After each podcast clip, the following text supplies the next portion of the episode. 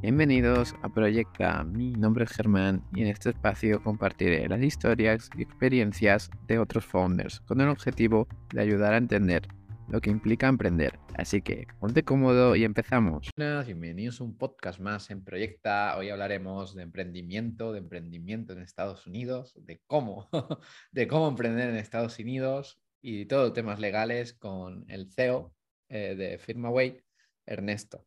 Hoy cogemos, volvemos a coger otra vez el, el, avión y nos vamos para Argentina para hablar con él. Muy buenas, Ernesto, ¿cómo estamos? ¿Qué tal? Buenas tardes, buenas noches. Un placer estar acá. Muchas gracias por, por haberme tenido en cuenta y, haberme invitado. Nada, pues un placer. Pues siempre con ganas de aprender de otros emprendedores. Está, eh, como ya siendo habitual, que el, que el invitado se presente. Entonces, ¿quién es Ernesto? ¿En qué proyectos está? Y sobre todo, ¿qué estilo de vida tienes? Ok, ok, me encanta la pregunta del estilo de vida, tengo que decirte. Eh, es, una que a mí también me gusta preguntar. Eh, ok, un poco sobre mí. soy Ernesto, tengo 24 años, pronto a cumplir mis 25. Soy de Argentina, nacido y criado y actualmente viviendo en la ciudad de Paraná, Entre Ríos. Y mm, hace dos años y medio que me dedico full time a mi único proyecto, que es eh, Y honestamente ha sido la aventura de, mi vida.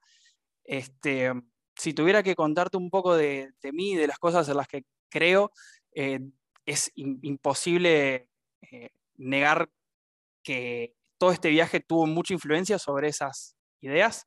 Eh, creo que la filosofía número uno en la que decidí enfocarme desde el momento en el que se presenta la oportunidad de emprender es eh, la filosofía long term, digámosle, eh, esta idea de, priorizar siempre que se pueda el largo plazo. ¿no? en su momento me, me chocó mucho esta, esta frase de Naval de, de play long-term games with long-term people. Eh, es, es, una, eh, definitivamente una de esas frases que, que, que, llevo tatuado en el subconsciente, ¿no? Y diría que otro de esos, de, de esos valores que también siento que se, se trasluce mucho dentro de, de Firmaway, cómo funciona el equipo y nuestra propuesta de valores, eh, ser muy directo y tratar de siempre eh, decirle que no al bullshit, ¿no? Decirle que no a todo aquello que no, eh, que no, se, que no añada valor de forma directa y, que, que se pueda percibir como no auténtico.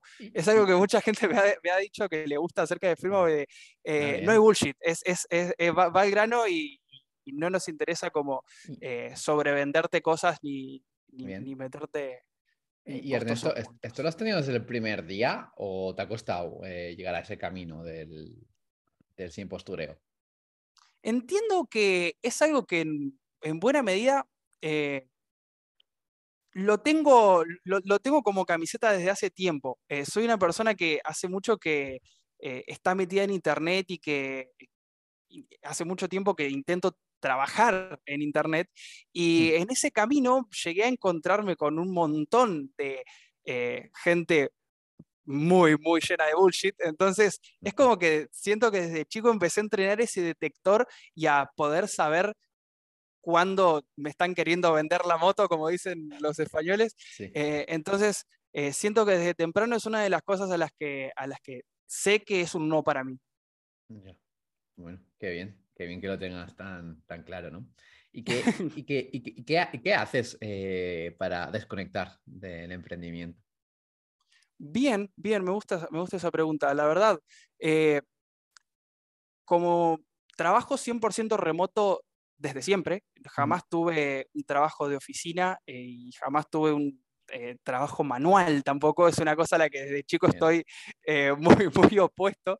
Eh, siempre perseguí este estilo de vida. he tenido como mucho tiempo para desarrollar muchos hábitos y costumbres y técnicas para poder optimizar esa forma de, trabajo, ¿no?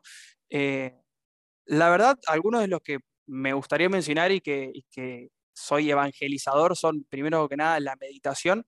Eh, es una, práctica con la que hace años vengo eh, como intentando conectar, pero en el último tal vez año y medio pude convertirlo en parte de mi vida y puedo decirte que cambió por completo la forma en la que funciona mis relaciones interpersonales, mi manera de resolver problemas y mi experiencia con mis propios pensamientos. Eh, también, eh, bueno, me gusta mantener una cierta rutina de ejercicio, eh, entrenar, caminar, ir al gimnasio, ese tipo de cosas. Y me gusta leer también, más que nada para desconectar, leo mucha ficción.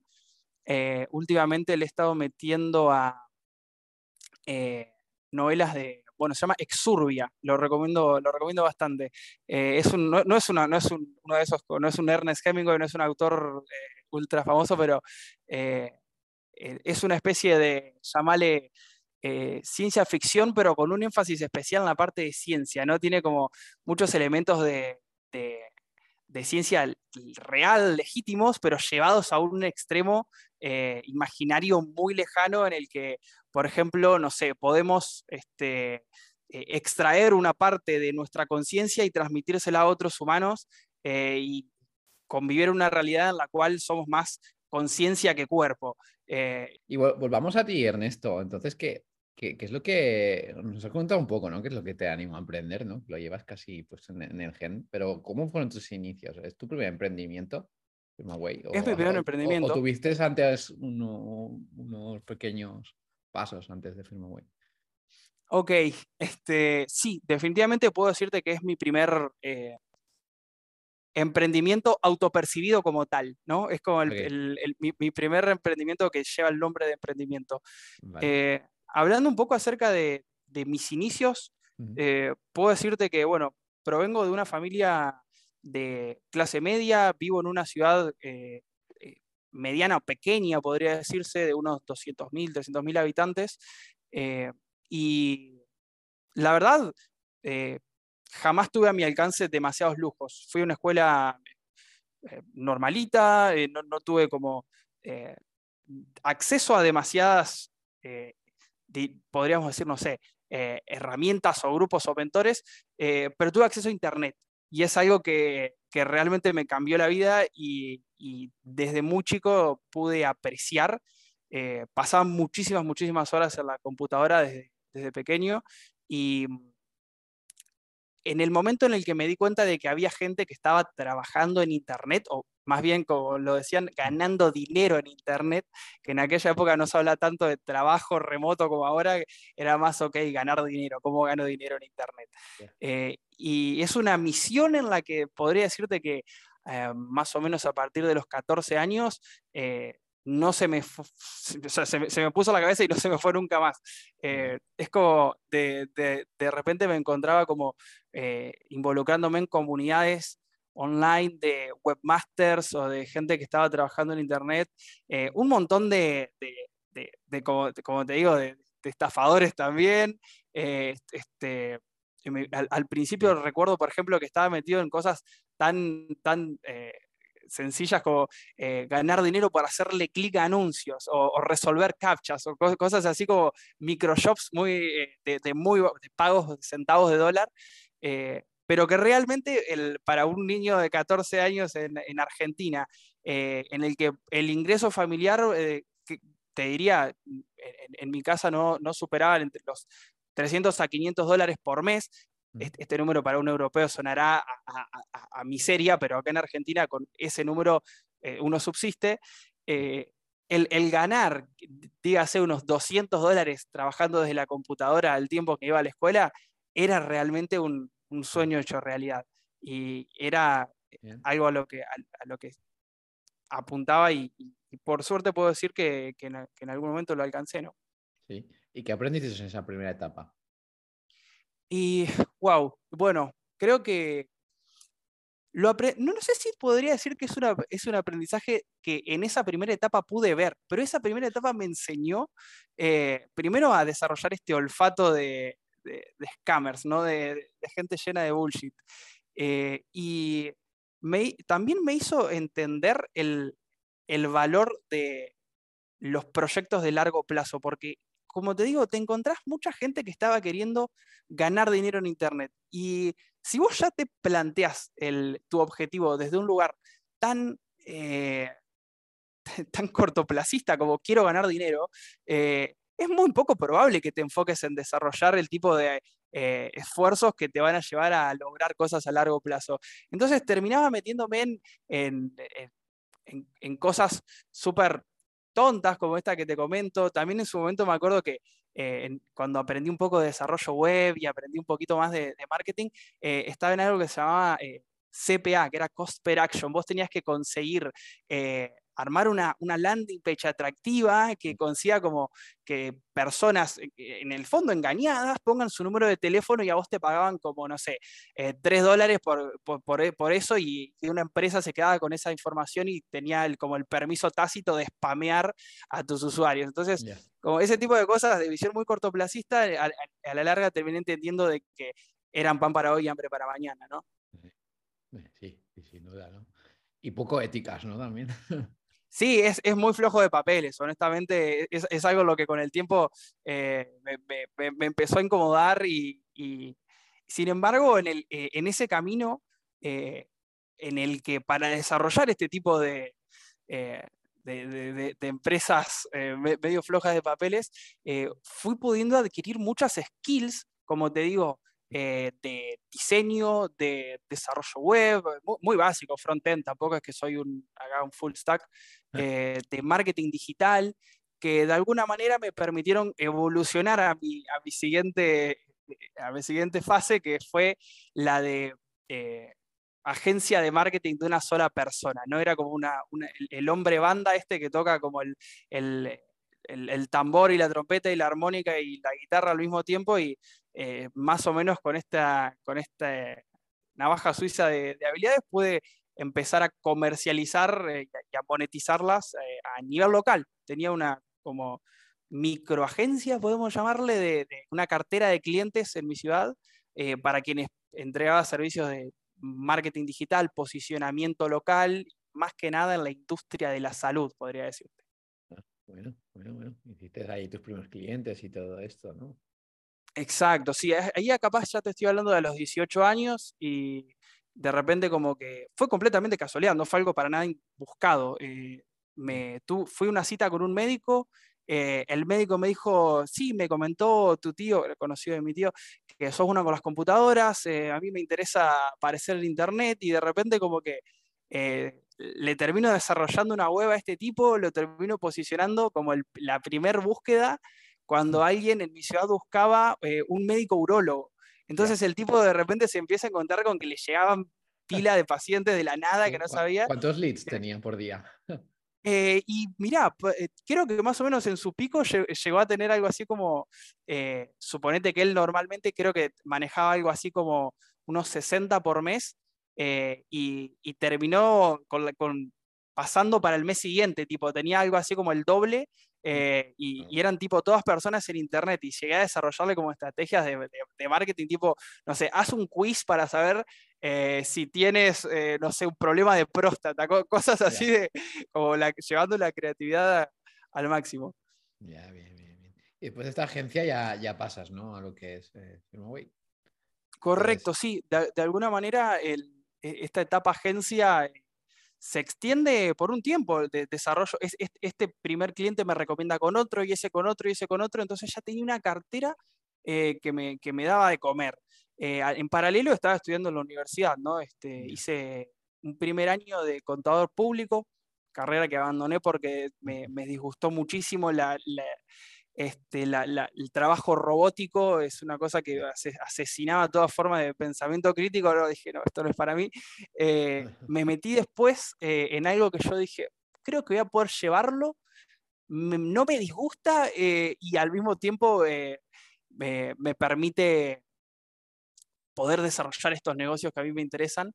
y me metí en ciencia política. Hice cuatro años de ciencia política y mientras desarrollaba toda esta microempresa de marketing, ¿no? Y en, es en ese, en ese camino, digamos, en el que cuando llega el COVID, cuando llega la pandemia, eh, me empiezo a saturar, me empiezo a saturar de, de este trabajo, me empiezo a saturar de esa cartera de clientes cada vez más demandantes, que de repente con el COVID también se encontraron ellos con una demanda mayor.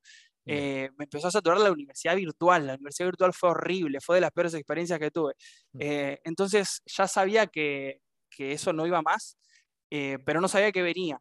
Y volví a, volví a los orígenes, volví a, los foros, volví a, meterme en esas comunidades. Y es así que me encuentro con, con un tipo en, en, uno de esos foros que mm. ofrecía a título personal hacerte una LLC en Estados Unidos.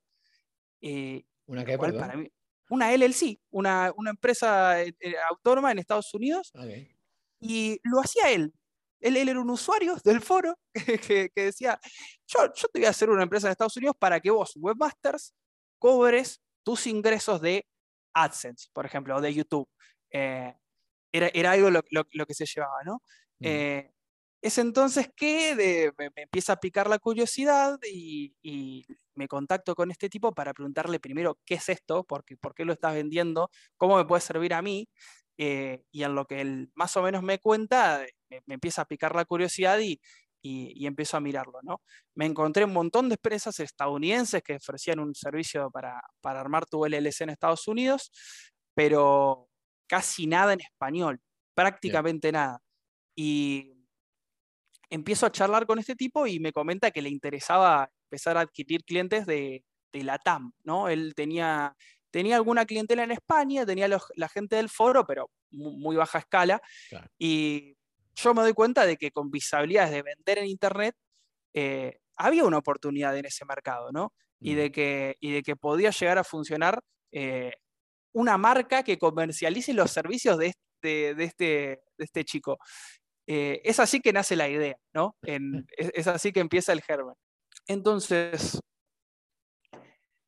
me contacto con él, eh, le propongo, ¿qué te parece si nos asociamos?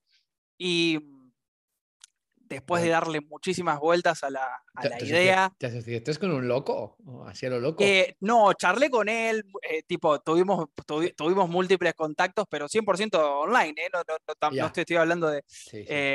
100% online. ¿hubo, un buen vínculo? Eh, de buenas a primeras sí, eh, era, era, algo que, que, fluía. Eh, spoiler, eso no va a durar mucho. Ya. ya, ya, ya, por eso, por eso te, te he preguntado. Y, de repente como que me encuentro en un, en un crossroad, ¿no? En, un, en, una, una, encrucijada.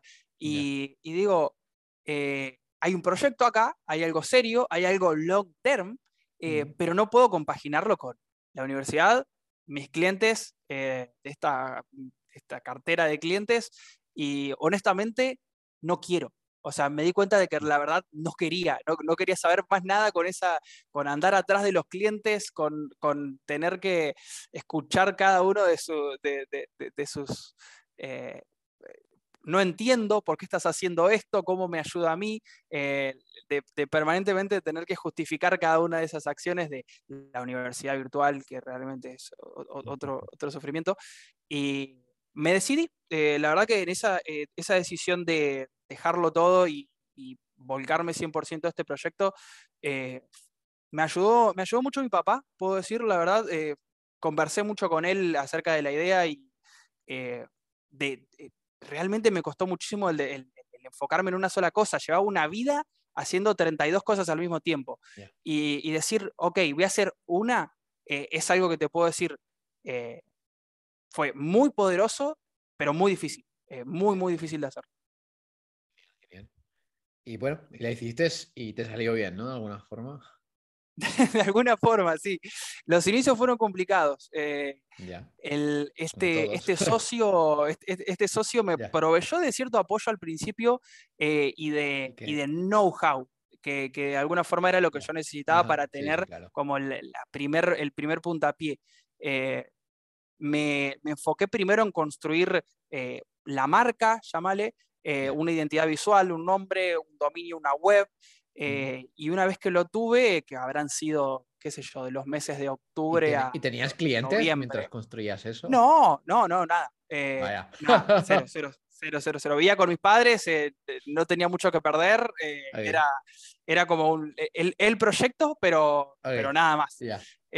y construyo la web más o menos en dos meses, la identidad, todo, y de repente me encuentro ante la necesidad de hacer contenido y no sabía mucho. O sea, me di cuenta de que no sabía muy bien lo que, los, el nitty gritty de lo que estaba vendiendo, porque eso es lo que tiene el negocio, la industria, es muy eh, densa en información, o sea, hay que saber muchos detalles de política, de, impuestos, de, fiscalidad internacional de cada país, es, muy, muy denso. Entonces, eh, es algo que a mí me gusta, eh, el interiorizarme en algo súper, súper complicado y desenmarañarlo hasta lo más profundo, eh, un, rabbit hole. Y, la verdad que fue, fue, fueron unos largos meses de, hacerlo a, pleno, ¿no? Y para más o menos los primeros meses de enero 2021 tenía un blog robusto con contenido generado por mí y empezaba ya a diseminar un poquito la, página por distintas comunidades que yo me encontraba que podían llegar a tener interés. Mucho grupo de Facebook, mucho Reddit, comunidad en Reddit. De, eh, acá en Argentina hay mucho nicho ahí en Reddit, eh, se mueve mucho la comunidad. Y, de repente ya empezaban a aparecer interesados, ¿no? Gente que, mandaba eh, mensajes, que, preguntaba qué es esto, pero no llegaban muy lejos fue más o menos por ahí de enero de 2021, que es llamarle al lanzamiento oficial, eh, que se cierran las primeras, y cierran las primeras dos ventas el mismo día. no es que hubo una primera venta, sino que fueron casi simultáneas eh, un mismo día, en el cual te puedo decir fue un momento eureka increíble. Estaba en la habitación ahí, en la casa de mis padres, venía de trabajar, no sé, cuatro meses, diez horas por día, eh, y fue literalmente gritar, o sea, fue levantar los brazos y, o sea, lo, está pasando, es real, le vendí a alguien. ¿Y cómo uno se mueve por Reddit? Mm, y buena pregunta. No, no era, vos sabés que no, no era usuario yo de Reddit hasta el momento en el que tuve que, ponerme a hacer esto. Yo mm. sabía que ahí estaba la gente porque, porque soy una persona que se las trae ya en el internet, pero no era usuario hardcore de Raid. ¿eh?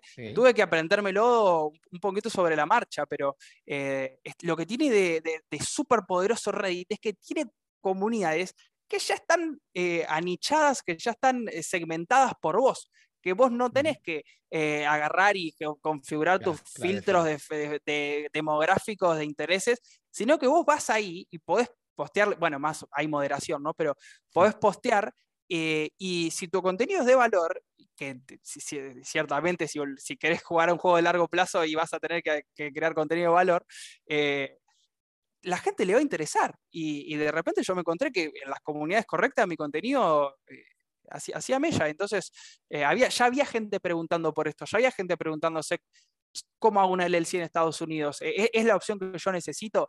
si soy freelancer, si soy programador, ¿me, ¿me, sirve? ¿No me sirve? Mm.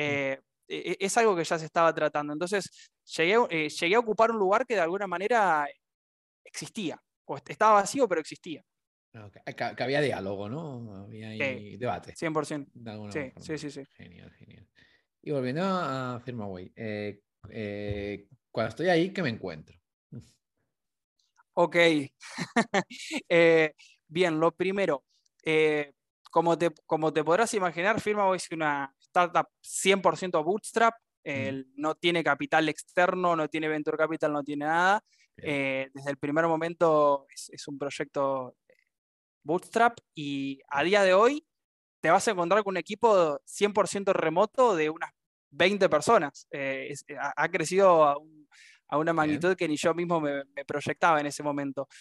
si, si, si, si, me estás preguntando en aquel momento, enero de 2021, te hubieses encontrado con conmigo y, el, el, primer atención al público que había contratado en ese momento eh, respondiendo los mensajes de WhatsApp. Hoy te vas a encontrar con una estructura eh, mucho más robusta, con distintos canales de atención, con eh, una estrategia mucho más pensada, ¿no? Y que apunta a, intentar transmitir la mayor cantidad de presencia humana posible. Es algo que nosotros entendimos que es esencial en lo que nosotros estamos vendiendo, hacerle ver a, al, cliente o al, interesado que del otro lado hay personas que se preocupan por que a su negocio le vaya bien, ¿no? Es, eh, uno no está haciendo eh, algo una, tontería, ¿no? Es, abrir una empresa en Estados Unidos y, lo, como, como mínimo que del otro lado haya personas que se preocupan que, de, que todo esté bien y de nos mantengamos al día con todo, eh, es, algo esencial. Qué bien, qué bueno. Luego, hablaremos de cómo abrir una, empresa, ¿no? Pues allá Todo lo que quieras. que puede llegar a ser interesante, pero hay otra cosa que me llama la atención. Sois Bootstrap, ¿no? Entonces, ¿cómo, cómo habéis escalado, ¿no? Eh, con presupuesto pues prácticamente cero. Mm, es, una, es, una buena pregunta. De, 0 a 10 o 0 a 100, no sé. sí, sí, sí, sí, sí, Bien, mira, puedo decirte que cuando arranqué Firmaway, más o menos la inversión inicial eh, fue, mm. Eh, fue muy poca, o sea, fue más tiempo que dinero, definitivamente. tenía el capital suficiente para más o menos poder tener mis gastos y mi vida y al mismo tiempo contratar un primer empleado. Es algo que pude financiar por mí mismo gracias a que llevaba ya un tiempo desarrollando mis negocios en Internet. Em, sin embargo, el, escalar definitivamente fue un, proceso en el que eh, corrimos permanentemente atrás de la demanda orgánica. Eh, puedo decirte que no tuvo que batallar para nada Firmaway para conseguir growth. el crecimiento fue muy orgánico, eh, muy del boca a boca y la mayoría de ese crecimiento, de ese escalar a nivel equipo eh, es un trabajo de tratar de aumentar permanentemente la, capacidad de servicio al tiempo que sostenés la calidad. Eh, mm. Ese fue principalmente el desafío de Firmaway. Firmaway hasta el día de hoy no tiene un equipo fijo y 100% dedicado a growth los esfuerzos de growth están en alguna, liderados por mí, eh, pero en, muchas cosas outsourceados a eh, consultores o agencias eh, terceros.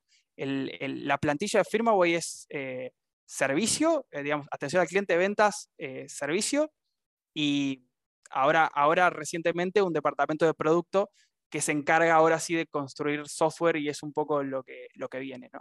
Ah, ¿Y sigue siendo orgánico o ya, o ya, ya compráis leads? Más orgánico, o sea, ¿hay, hay, hay anuncios? Los hay. Eh, ahora mismo no, por ejemplo, desde enero hasta el día de hoy no hay anuncios, por ejemplo, pero eh, durante el año generalmente hay anuncios, pero muy bajo presupuesto, o sea, no, realmente, y, y, es una decisión consciente, porque si yo pusiera más presupuesto, mi equipo no puede garantizar la calidad del servicio. la, la, demanda sería, sería demasiada. Entonces ¿Es escalable este negocio? Eh, es el desafío, es eh, precisamente. O sea, estás, ahora en pensar cómo productivizarlo, de alguna forma. Exactamente, exactamente. Ah, diste la tecla.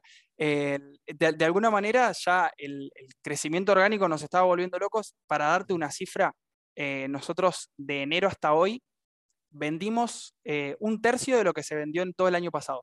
Eh, o sea, en, los primeros, primeros 45 días del año, y un 50% de esas ventas eh, seleccionaron en la casilla ¿Cómo conociste a Firmaway? Me lo recomendó un amigo.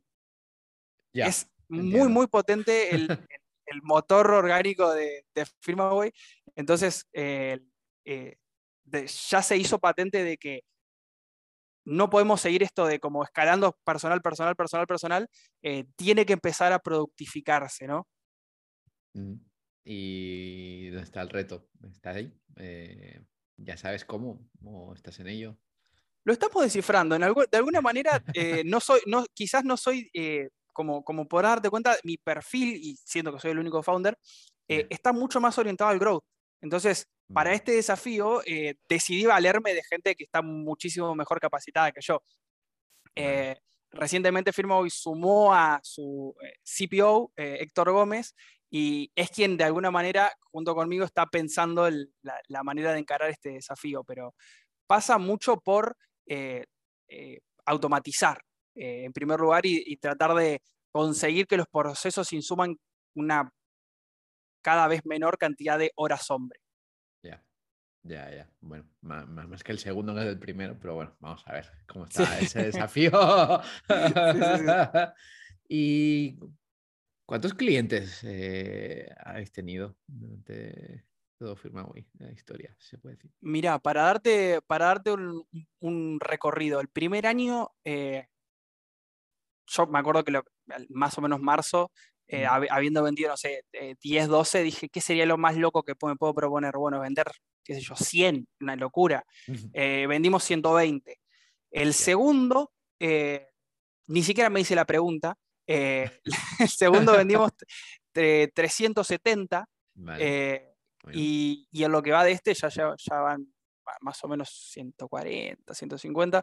Eh, así que total, totalizamos algo así de, de 600. Pero tenéis un roadmap, ¿no? Eh, sí, sí, ah, sí, sí.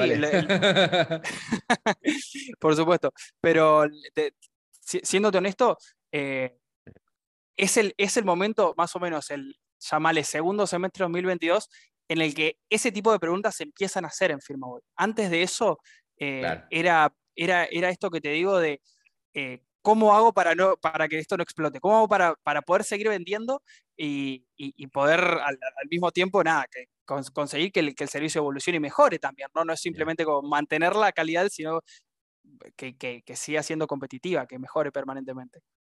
Bien, bien, bien. ¿Y, cuánto, cuánto habéis facturado? ¿Se puede saber? Sí, no hay problema, no hay problema. Acá no hay, no hay NDAs, no hay, no hay, VCs. Eh, el, primer año, de enero a diciembre, firmo de factura más o menos 75K. Eh, ese, hay, un, hay un artículo en el, en el blog que, que, que, menciono que es 100K, pero es una, es, una, es una cifra de enero a enero, entonces son 13 meses. El primer año la, la, cifra de enero a diciembre es 75. Eh, y el segundo 2021 a 2022 son 340 mil dólares la, cifra. Entonces, eh, habla, habla de, un, crecimiento muy, muy potente y que la verdad esperamos este, este año el objetivo es llegar a, un millón. Bueno, vamos a ver, con bootstrapping. 100%. 100%, wow. ¿Y qué, ¿Y qué tipo de público tenéis? Eh, ¿Es, 100% Argentina o tenéis por toda Latinoamérica? Es muy variado.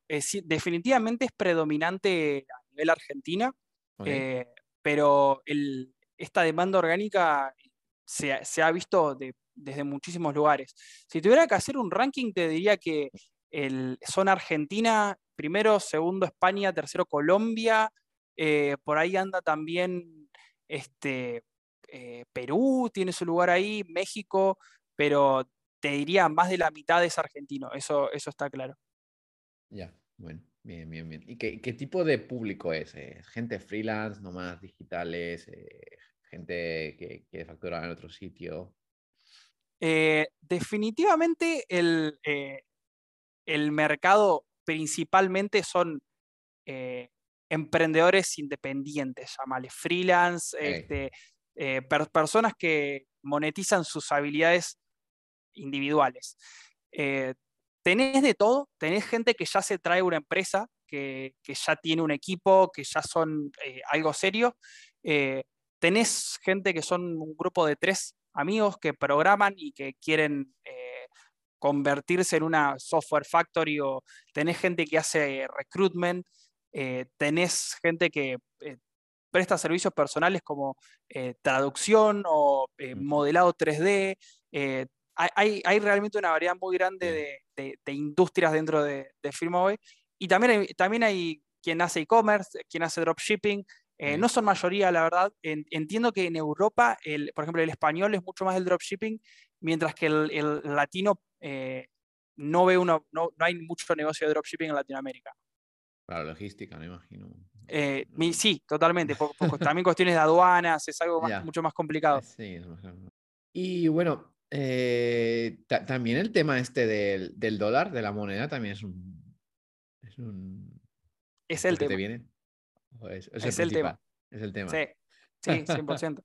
El, para el argentino, eh, hacer una LLC en Estados Unidos es la forma de resolver su, su, lucha para poder mm. tener una vida normal y ganar en dólares. Eh, realmente, eh, si quien, quien acá en Argentina lo, lo sufre, lo sabe, eh, tener que depender de tener los ahorros de tu vida en una billetera digital, tipo PayPal o Payoneer, que hoy o mañana se les ocurre borrarte de un plumazo y, saludos, este, e, ese nivel de inseguridad es, muy complicado y, traer, traer ese dinero al país es algo que está directamente desincentivado.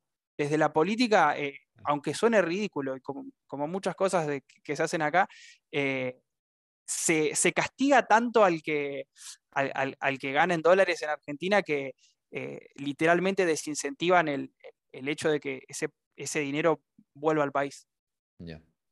Cambie, honestamente, eh, e, es, algo que yo le digo, muchas veces lo digo en broma, pero eh, si, yo, si yo votara con el bolsillo, yo votaría que ese tipo de políticas continúen porque a Firmaway le conviene, pero yo no quiero eso. a mí nada me, gustaría más que ver a la economía remota argentina florecer y, llenarse de gente que, trabaja freelance y, que gana en dólares. Lo bueno, y espero que pase, que tenéis emprendedores que, quiere, que quiero que cambiar un poco pues estas reglas, ¿no? De startups. Total, Vamos a ver, ¿no? En un futuro, porque hay promesas, hay mucho dinero, muchas startups, pero vamos Tengo a ver esperanza. Honestamente, soy, soy optimista. Quizás, eh, quizás a veces eh, me juega en contra, pero. Eh, quizás no sea un camino pues, a corto plazo, ya muy a largo plazo, pero, pero quizás sí, sí pueda pasar cosas. sí, ojalá que sí. Y volviendo a ti, Ernesto, que bueno, ya hemos hablado de, de Firmaway. vayamos a momentos. ¿Cuál ha sido tu mayor momento de incertidumbre? Dentro de tu emprendimiento? Ok. Eh, creo que si tuviera que, mm, si tuviera que decirte mi mayor momento de incertidumbre, probablemente sea eh, el Q1, digamos, primer mm. trimestre del año 2022. Eh, se, termina el primer año de Firmaway, cerramos el año fiscal, digamos, de enero a diciembre, y nos encontramos con el desafío de, por primera vez, tener que encarar el proceso de renovación anual de todas las empresas eh, de nuestros clientes. ¿no? Eh, un poquito de contexto acá acerca de, de LLCs, quien, quien hace una, empresa en Estados Unidos, eh, se, gana una serie de obligaciones. ¿no? Uno debe declarar sus impuestos todos los años al fisco, a, la IRS uno debe mantener cierto compliance con el estado donde radicó su empresa, a diferencia de quizás la mayoría de los países de Latinoamérica en los que uno abre la empresa en, el país, allá uno la abre en un estado, eh, que al ser un país mucho más federal tiene legislaciones diferentes para hacer negocios. Eh, y este, estas, todas estas obligaciones de las que te hablo eh, tienen su deadline entre, porque bueno, son muchos estados, son, hay muchos tipos de obligaciones diferentes, entre el primer trimestre de cada año, ¿no? al cierre del año calendario. Y FirmaWay, como parte de su propuesta de valor, no solo incluye la apertura de una LLC y una cuenta bancaria en el país, sino también todas las gestiones y trámites necesarios para poder mantener operativa esa empresa y estar al día con todas esas obligaciones. Es entonces que nos encontramos por primera vez con el desafío de para esos 120 más o menos clientes que teníamos, eh, poder tener un servicio que, les funcione para poder eh, mantenerse compliant y, declarar sus impuestos y todas sus obligaciones. Eh, fue caótico, fue, fue definitivamente el momento de mayor incertidumbre.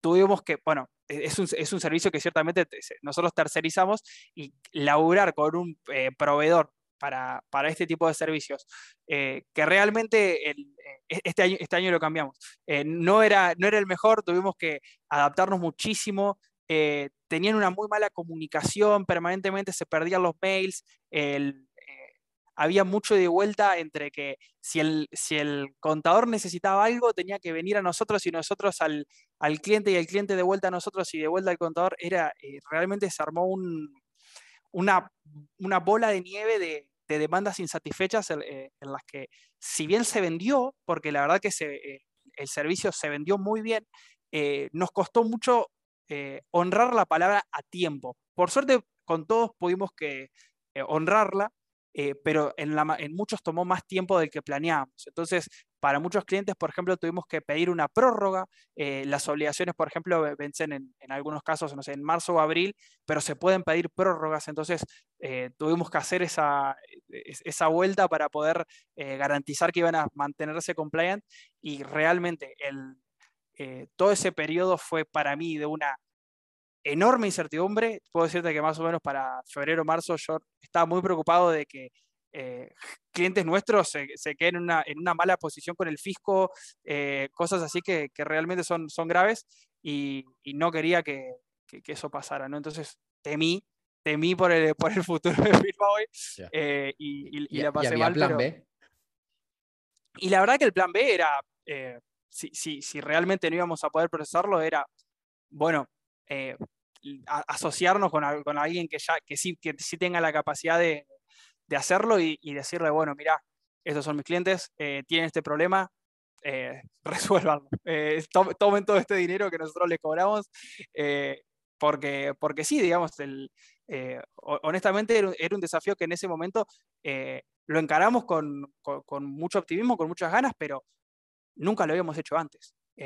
entonces, como, como, como primerizos, nos tomó mucho, mucha prueba y error el, poder encontrarlo, pero puedo decirte que al día de hoy eh, es eh, muchísima la madurez del equipo en este, en este sentido y la segunda, la segunda vez, digamos, este, este eh, primer trimestre de 2023, las cosas están llevándose de una manera muchísimo más ordenada y que la verdad me deja mucho más tranquilo.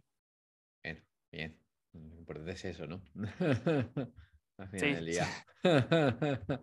¿Y cuál ha sido tu otro momento? Eh, vayamos al otro extremo de, más, de más felicidad.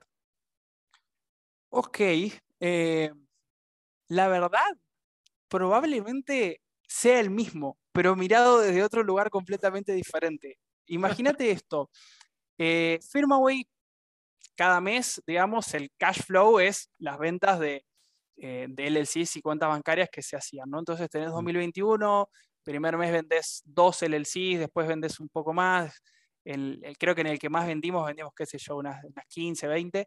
Y, y, tenés una facturación variable, pero dentro de un rango, ¿no? Y de repente tenés tres meses del año siguiente en los que todas esas personas que te compraron la LLC eh, te compran el servicio de, de compliance de renovación anual y de repente tenés un influjo de dinero eh, que, no te esperás, eh, o sea, a ver, te lo esperás, pero que realmente no, no, te, imaginabas que, primero, el 90 y pico por ciento de ellos iba a contratarnos para, este servicio eh, y que lo iba a hacer dentro de ese primer trimestre. Entonces, de repente cuando me encuentro en, esa situación, digo, wow, o sea, todas estas personas nos confieren en nosotros el mantener su negocio bien parados frente al, fisco, frente a la ley, y de verdad les estamos añadiendo valor a un punto en el que nos, sigue, nos siguen eligiendo. En, honestamente, siempre tuvimos más demanda de la, de la, que, de la que estábamos preparados para, eh, para tolerar, pero ese fue el momento en, el que, en el que creo que dije, esto va en serio y tengo que plantearme de verdad el, esto de ser un CEO. Eh, hasta, puedo decirte que eh, hasta entonces, si bien eh, nunca dejé de aprender, siempre me, me, formé, siempre intenté hacer mejor mi trabajo. esa, esa, temporada de impuestos de, de, ese, de ese 2022, perdón, es la temporada 2021, pero cursa el 2022, el primer trimestre, me, hizo, me hizo realmente darme cuenta de que lo que estábamos haciendo era grande. Ya. Y lo sigues pensando, ¿no? Y la verdad, este, año fue, fue, fue, el triple, así que creo que no, necesito, no necesito añadir más detalles. O sea, la, la verdad, es una montaña rusa, eh, este, el, eh, emocional. Tenés momentos en los que, en los que decís, eh, no, esto no no va más, esto no camina. Eh, y, tenés otros a los que decís, podemos comernos el mundo tranquilamente. Y te digo, la verdad, por suerte son, son, son más los, eh, los, segundos, pero eh, cada vez es, más grande la, esperanza y, el optimismo. Bien, bien, bien. Esperemos que siga así. Ahora sí. que sí. Vayamos, vayamos a, la pregunta de, de oro, ¿no? ¿Qué ventajas tiene eh, pues abrir una empresa en Estados Unidos? Ok, em, para esto preparé unos bullet points, así que vamos a hacerlo ágil. Eh, lo primero, a ver, esto, y esto es algo que te digo, eh, uno, no, ya te digo a esta altura, no necesito ni prepararlo, pero lo primero, lo más importante de todos, ¿por qué voy a abrirme una empresa en Estados Unidos? Bueno, para tener una cuenta bancaria empresarial. es, el, es, es, el, primer punto que realmente a muchas personas le resulta obvio, pero hay una diferencia muy importante entre una cuenta bancaria personal en Estados Unidos y una cuenta bancaria empresarial. Eh, es especialmente relevante para el latinoamericano la diferencia, pero para eh, nosotros tenemos una comparativa en la web que esto lo deja súper clarito, también tenemos un post en Instagram, pero eh, para, para, no extenderme demasiado, la cuenta bancaria empresarial uno la puede abrir en forma remota, la cuenta bancaria personal eh, es prácticamente, bueno, ahora hay, algunas startups, pero no te estás abriendo una cuenta en serio. No, no quiero meterme ahí a, tirarle shade al producto de otro, ¿no? Pero eh, es, es, es, es, una cuenta medio que no. Medio que no. Eh, una cuenta bancaria empresarial es mucho más robusta. A eso quiero, a eso quiero llegar. al abrirse también una empresa y una cuenta bancaria, uno gana acceso a plataformas y servicios financieros a los que un latinoamericano no tiene acceso. Eh, uno tiene acceso a eh, cobrar por Stripe, por ejemplo, uno tiene acceso a eh, el, wholesale de casi cualquier cosa que te imagines, este, uno tiene acceso a inversiones en, bolsa o en, cripto, lo que quieras invertir, que desde, la, desde lo individual son mucho más complicados y tienen muchas trabas se gana mucho también, eh, para quien le interesa, en privacidad financiera. El, compartimiento de datos eh, de, empresas estadounidenses es eh, mucho más celoso que, los datos personales. ¿no? al ser la empresa un contribuyente estadounidense y el individuo un contribuyente español o argentino, son tratados de forma diferente por, el Estado y, definitivamente uno gana también en la disminución de la burocracia, ¿no? Operar una empresa enEstados Unidos es millones de veces más sencillo que hacerlo en, en, el propio país. ¿En cuánto se puede abrir una empresa en Estados Unidos? Horas. Eh, mira, una, una, empresa es realmente rápido de, abrirlo. Después tenés eh, obtener tu identificador fiscal, abrir tu cuenta bancaria. Hay toda una serie de, mm. gestiones que, vienen que acompañan el proceso. Nosotros una, de, las, de las keywords que, que, nos identifica es hacerlo simple. Eh, para darte una respuesta concreta, nosotros el 15 días hábiles eh, podemos tener la empresa y eh, el identificador fiscal ready to go y de ahí abrir la cuenta bancaria. Es un proceso que con nosotros se hace muy rápido, tenemos partnership con, con, con dos bancos y nos garantizan tiempos súper rápidos de apertura existen ciertos requisitos como tener presencia online, no, le van a abrir una cuenta bancaria a un, papel de una empresa, si tenés una presencia online ya, desarrollada, es algo que nosotros en tres días hábiles lo podemos hacer. Entonces, eh, es, un proceso bastante ágil y, que lo simplificamos muchísimo. Y o sea, con, que tener virtualmente la cuenta ya, ya computa, ¿no? O sea, ¿qué requisitos hay que tener aparte?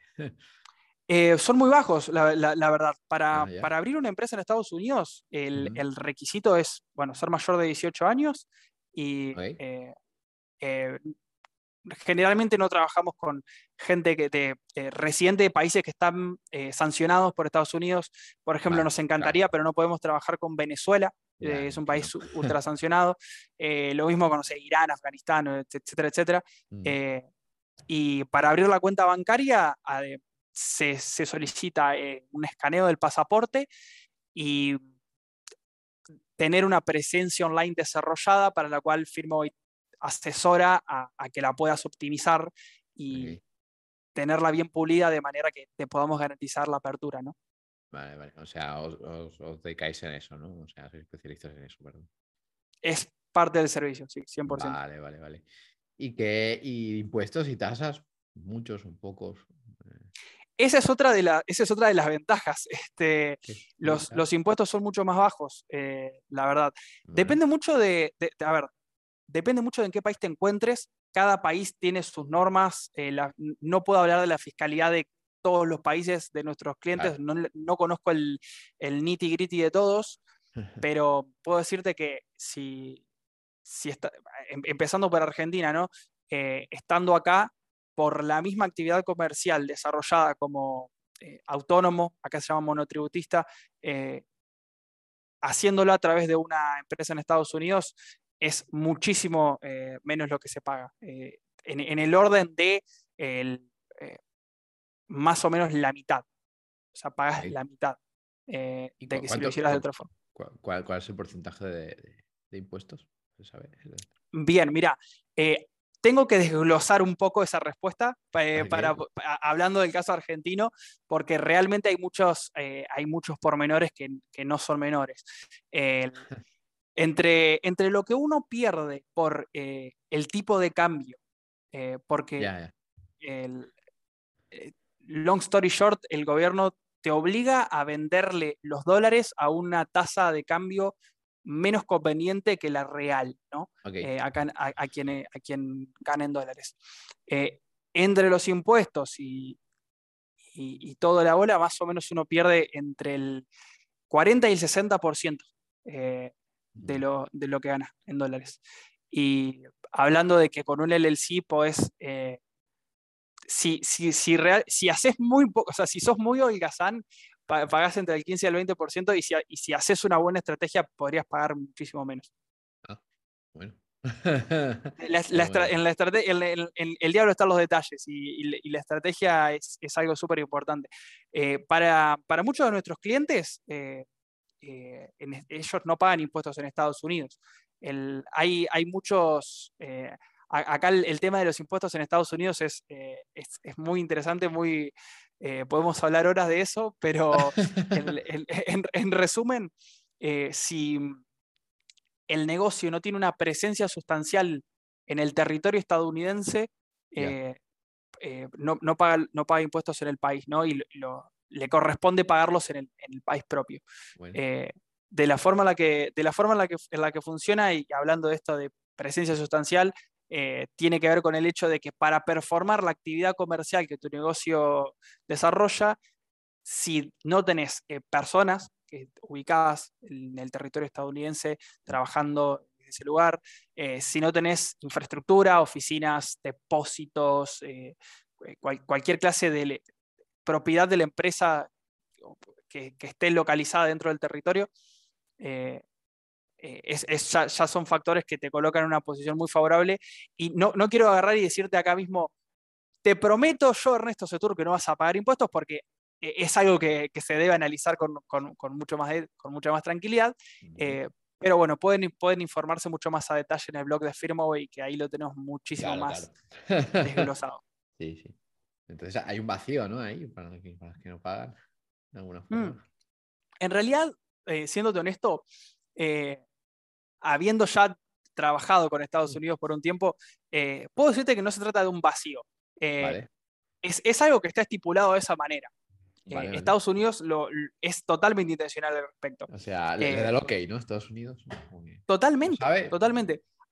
Lo, sabe y le conviene a Estados Unidos. Porque uno, a ver, acá ya me estoy metiendo en, temas un poquito más deep, pero el, más, allá de los intereses del Estado, de, sostener un cierto, un cierto equilibrio fiscal, llámesele, eh, el interés eh, fundamental, más profundo de los Estados Unidos eh, es mantener la hegemonía de, la moneda como principal reserva de todo el mundo.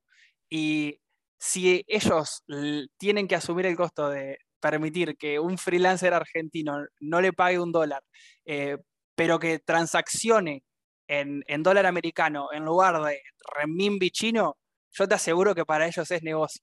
Entonces, eh, son cuestiones de política muy profundas. Ojalá, tuviéramos aquí esta mentalidad también. aquí en España. Es muy, es muy largo placista, es decir, eh, definitivamente. Sí, sin duda, sin duda. Bueno, cambiamos el tema, que hemos hablado mucho, ¿no? Largo y tendido. Eh, ¿qué, tipo de cultura empresarial tenéis? ¿no? Y, tú que eres remoto, eh, ¿cómo, lo haces, no? Establecer esa cultura desde la distancia.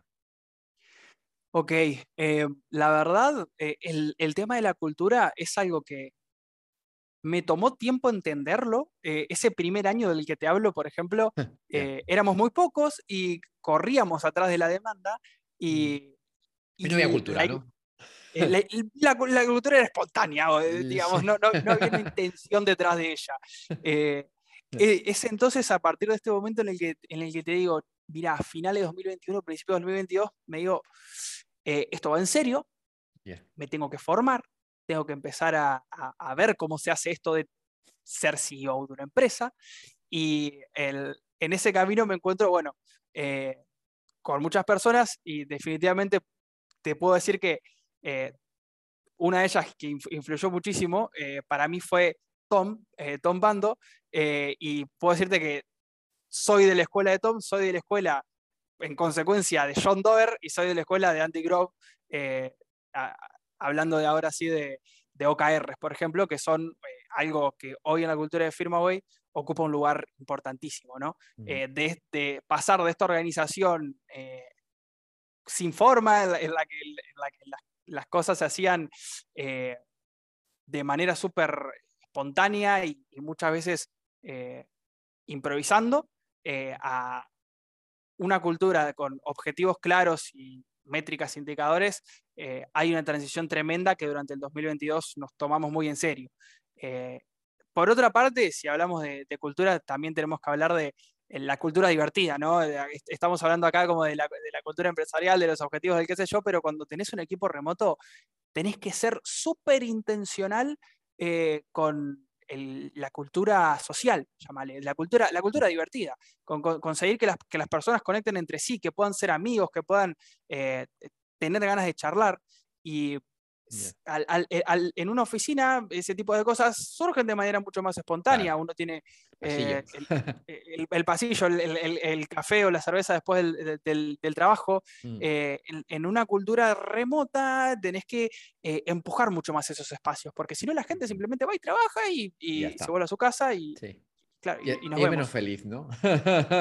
la, la, verdad que sí, eh, eh, realmente si querés tener eh, un, equipo feliz, tenés que darle esos espacios y, tenés que empujarlos. Es, es, algo que creo que como líder lo, lo, entendí. no, sé, no, fue de las primeras cosas que entendí. y tenemos, tenemos muchos eventos. intentamos darle, darle mucha, mucha dinámica, mucho lugar a, a, los eventos. ¿Eventos a distancia o eventos? eventos, a, eventos a distancia. Tuvimos el primer evento eh, presencial a finales del, eh, año pasado, en diciembre. Eh, se reunió parte del equipo acá en Córdoba, Argentina. fue increíble, realmente puedo decirte, life changing para mí. O sea, ver en persona a, toda esa gente es una, es una cosa que me, me impactó muchísimo. Pero intentamos siempre darle lugar a, eventos remotos en, en los que eh, no se trabaje. O sea, literalmente, este, el evento es lo que está prohibido trabajar. Eh, de repente ahora, por ejemplo, estamos lanzando un nuevo evento eh, para, para, darle también ideas a, quienes trabajan en equipo remoto, ¿no? en el que dos personas, dos miembros aleatorios del equipo, organizan una, una jornada de, de, una hora en la que todos nos preparamos un, un, trago, o sea, el equipo organizador dice, hoy nos tomamos un eh, no sé, un, eh, un daiquiri. Eh, y, y, podemos tomar ese espacio para jugar a lo que querramos, para, para poder charlar, para poder divertirnos, diferentes dinámicas que, que, se puedan proponer. Y al final del año hacemos un concurso en el que quienes hayan organizado el mejor evento se ganan dos pasajes a cualquier país del mundo. Entonces, el, darle lugar a, ese tipo de, eventos, de, conexión, de conocerse y de charlar y conectar, eh, incentivándolo desde lo económico, eh, creo que es, esencial y si querés tener una, cultura en la que la gente eh, vaya a trabajar con ganas, tenés que darle mucha atención. Qué bien, qué bueno. Y entonces, ¿cómo te ves tú como, líder? ¿Qué, estilo de liderazgo tienes? Es, es, es, muy loco porque es una pregunta que tuve que, que, hacerlo a otras personas.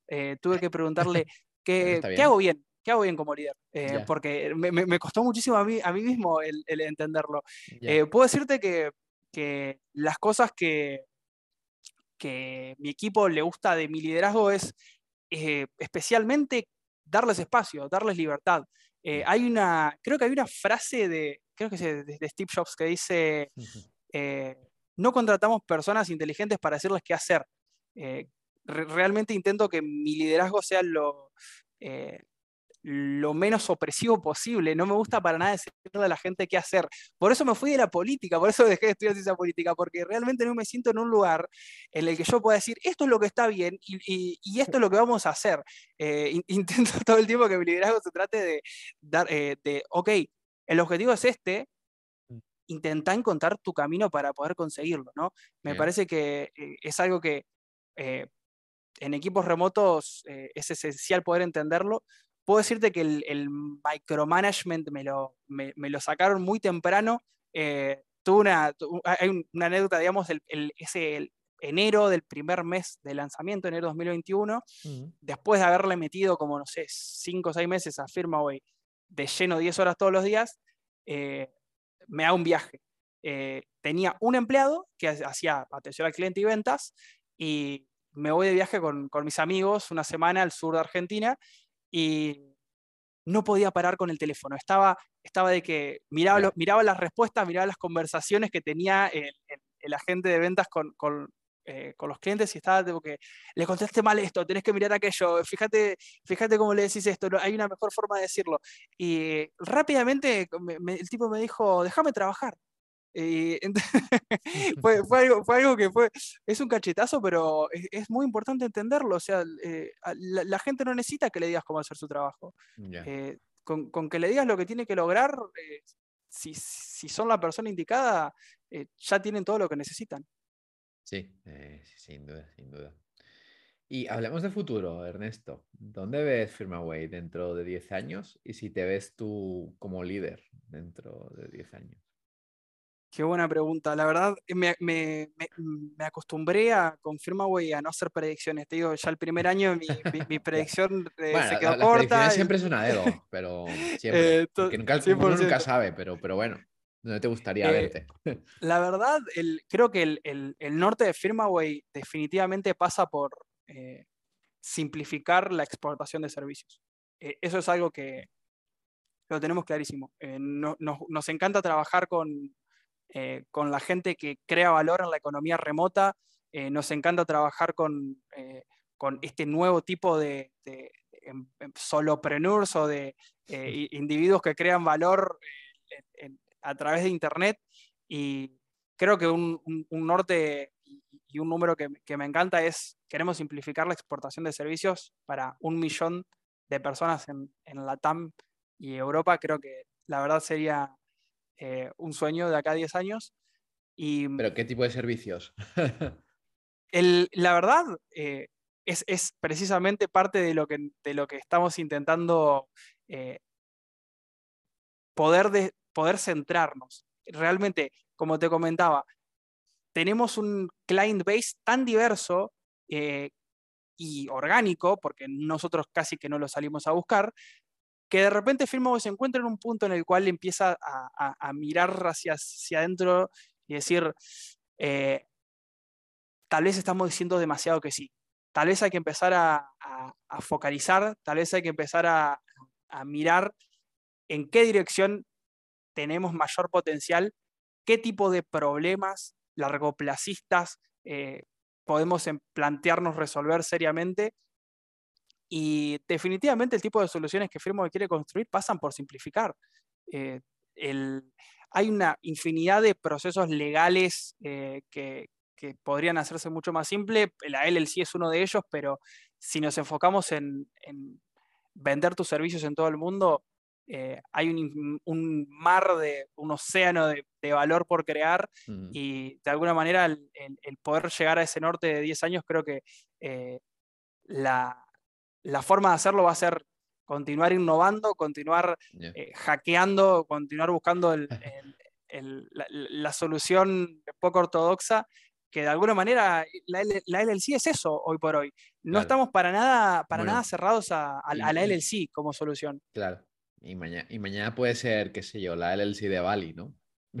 mañana puede ser eh, cripto, mañana puede ser cualquier cosa. Eh, eh, honestamente, sí, nuestro, nuestro norte no está atado a una solución, está atado a simplificar. Ok, ok, ok. pues vayamos ya a la última pregunta. ya es más libre, es que des algún consejo a los emprendedores que nos escucha, algún libro, ahora sí, algún libro. Ok. Podcast, lo que tú quieras, Ernesto. Ok. Em, déjame pensar. La verdad, eh, volviendo, volviendo a la primera pregunta, creo que el, hábito que le recomendaría a cualquier emprendedor eh, y a cualquier persona, honestamente, eh, mediten. la meditación realmente me cambió la forma de experimentar la vida y si tengo que indicar un recurso para que a mí me ha servido muchísimo, eh, es la, aplicación Waking Up de Sam Harris. Eh, solo para, angloparlantes, lamentablemente no está en español, sin embargo hay un montón de opciones súper interesantes en español. Eh, puedo, puedo quizás dejar alguna por ahí en las, en las notas del episodio, pero en lo personal he aprendido muchísimo y si les interesa profundizar, incluso si son completamente principiantes, la aplicación Waking Up eh, para mí fue un, antes y un después y fue de hecho lo que me permitió apegarme y amar el hábito de la meditación. Bueno. En cuanto a libros, creo que eh, Measure What Matters, eh, Mide lo que importa, de, John Doerr, es un must si, si, uno emprende. Y si me permitís, eh, voy a meter un, breve Google de, ese libro que, está, que estoy leyendo. Que, eh, este, la obsesión con el libro. no, vos sabes que no, lo voy a encontrar, te digo. Y, mira, el primero, eh, el primero este, este me, lo, leí hace un tiempo, me, encantó, de, este mismo autor, de Exurbia, Geometry for Ocelots, Geometría para Ocelotes, increíble, también ficción. Y mm, el que estoy leyendo ahora, ¿qué se llama? Beach. Se llama Logic Beach. ¿De eh, quién?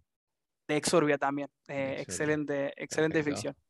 Bueno, pues lo dejamos por aquí, eh, Ernesto. Antes de despedirnos, ¿cómo te podemos encontrar en redes sociales? All right. uso dos redes sociales, básicamente. uso Twitter, uso LinkedIn. Eh, en ambas me pueden encontrar como Ernesto Setur, en Twitter arroba Ernesto Setur, en, LinkedIn también. Eh, mi apellido se, escribe C-E-T-T-O-U-R, imagino que en el episodio va a estar escrito, así que eh, me pueden encontrar por ahí. pues genial. nada, decir a la gente que si, que si os ha gustado este podcast, creo que poráis contra emprendedor. Y nada, Ernesto, ha sido un placer que te por el podcast y seguiremos de cerca cómo va emprendimiento. Ha sido un placer, la verdad. Mi primer podcast, he de añadir, eh, primera experiencia. Bueno, pues primera de muchos. Esperemos. Ojalá que. Un abrazo Venga, hasta la próxima.